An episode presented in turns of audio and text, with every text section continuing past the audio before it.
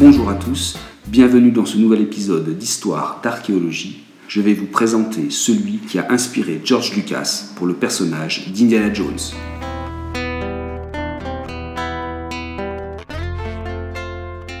Hiram Bingham, professeur d'histoire à l'université américaine de Yale, monte le long des pentes de la cordillère des Andes au cœur du Pérou en compagnie d'un jeune paysan.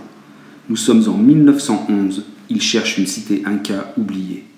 Qui est Hiram Bingham En 1911, cet explorateur et professeur d'histoire américain a 35 ans.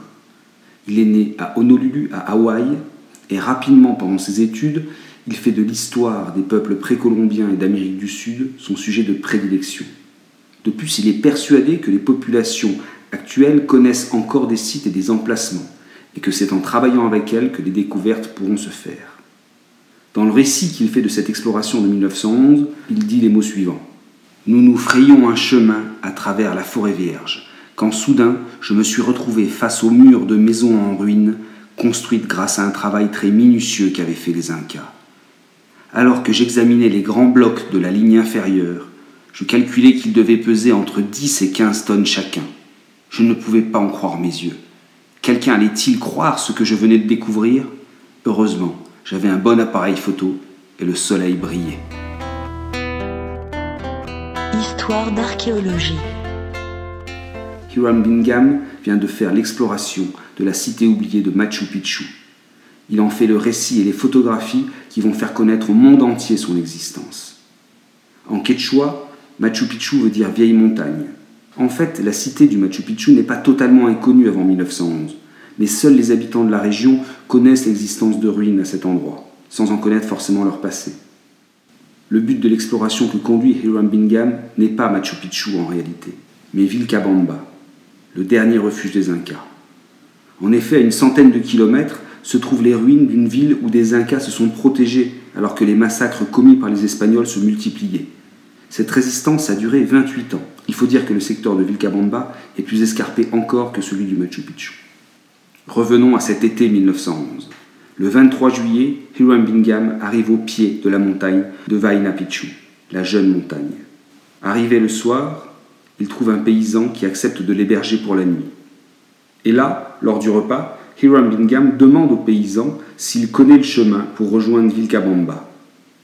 Le paysan répond qu'il ne sait presque rien sur Vilcabamba, mais qu'il connaît d'autres vestiges incas non loin de là, sur les hauteurs. Le lendemain matin, Hiram Bingham monte vers Machu Picchu, accompagné par le fils du paysan. Celui-ci est chargé d'indiquer le chemin à l'explorateur. Ils arrivent sur le site vers midi. Le groupe trouve juste en contrebas des ruines quelques paysans qui vivent là et font encore quelques cultures sur les terrasses.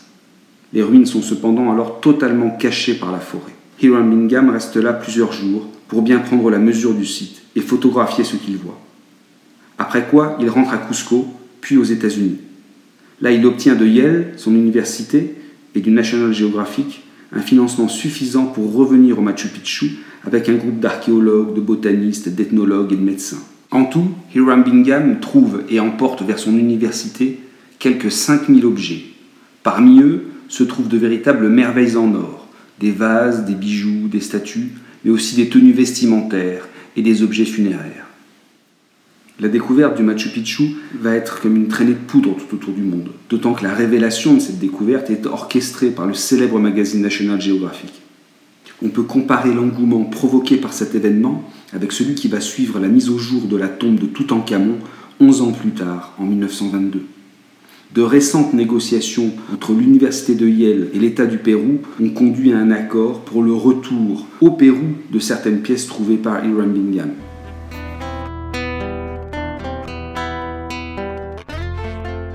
Qu'est-ce que le Machu Picchu? Il s'agit d'une ancienne cité inca construite au XVe siècle, dans les années 1430-1450. C'est un ensemble de résidences d'été pour l'empereur inca et les membres de son entourage, auxquels sont adjoints plusieurs temples. En contrebas de la cité à proprement dite du Machu Picchu se trouvent des villages où vivaient sûrement les paysans et serviteurs. En effet, dans la mesure où l'occupation des résidences n'était pas continue, tout un personnel était chargé à l'année d'entretenir les lieux et de les préparer avant l'arrivée de la cour et des grandes familles. Le caractère religieux du site n'est pas à écarter. En effet, l'installation de la cité en pleine montagne et juste au pied d'une sorte de pain de sucre est sûrement liée à un culte à la montagne elle-même. Le Machu Picchu est situé dans l'actuel Pérou, à une centaine de kilomètres de Cusco, la capitale historique des Incas. Hein. Elle a été construite à 2400 mètres d'altitude. La cité proprement dite comprend 170 bâtiments installés sur une zone pas très grande, de 500 mètres de long et 200 mètres de large. Et des systèmes de culture en terrasse permettaient en fait une bonne gestion de l'eau, notamment pour l'agriculture. Hein, les terrasses permettent de garder l'eau pour les périodes de sécheresse et d'évacuer le trop plein d'eau lors des grandes pluies grâce à un système de petits canaux. Le site est particulièrement bien arrosé puisque c'est 2000 mm d'eau par mètre carré qui tombent chaque année dans cette région. Si les Incas connaissent très bien la métallurgie de l'argent ou de l'or, ils ne connaissent pas celle du fer. Aussi, tous les outils qui ont servi à construire le Machu Picchu sont en pierre et en bois. Les bâtiments ont été bâtis en granit. La carrière de granit n'est d'ailleurs pas très éloignée du site même de la ville. Ceci a sûrement participé au choix du site. Le granit a pour avantage de très bien se polir et donc de permettre un très bon ajustement des pièces les unes par rapport aux autres. La qualité d'ailleurs de l'ajustement des blocs les uns avec les autres est tout à fait remarquable. Les traces archéologiques sont, avec les témoignages des conquistadors, les principales sources dont nous disposons sur les Incas, car ceux-ci n'avaient pas d'écriture.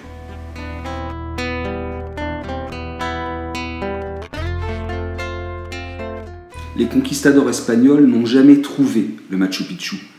Les Incas ont en effet sûrement abandonné eux-mêmes le site du fait des dégradations des conditions de vie suite aux conflits internes à l'Empire Inca aux guerres avec les conquistadors. De même, l'arrivée des Européens sur le continent sud-américain se traduit par le développement de maladies jusque-là absentes de l'Amérique du Sud, comme la variole. Et les historiens estiment que ces épidémies ont été déterminantes dans la dislocation des sociétés indiennes. Enfin, l'abandon par les Incas eux-mêmes du Machu Picchu explique sûrement que les conquistadors ne l'aient pas trouvé.